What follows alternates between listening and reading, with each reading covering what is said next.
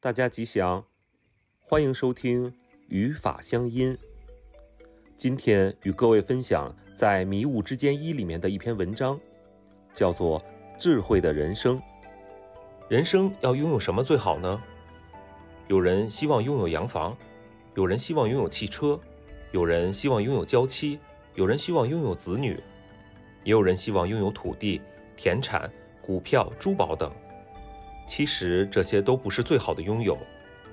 人生最好的拥有就是智慧。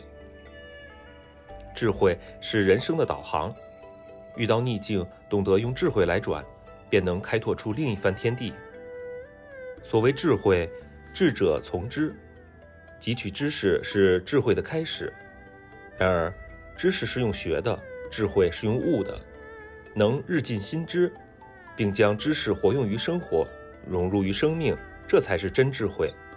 平时闻法、思法、修法，可以帮助我们开启智慧。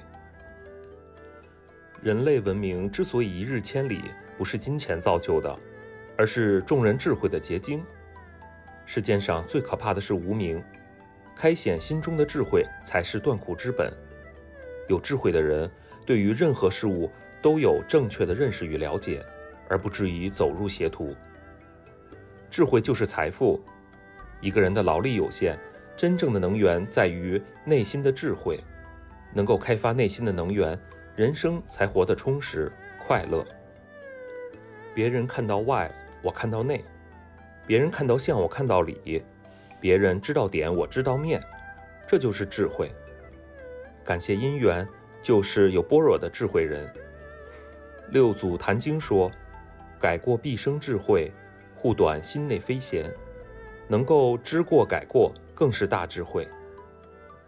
有智慧的人，懂得寻找生命的根源，懂得提起生从何处来，死往何处去的疑情。有智慧的人，凡事往大处着眼，并能识大体，不会为了私事而和人计较，自然能够受人尊敬。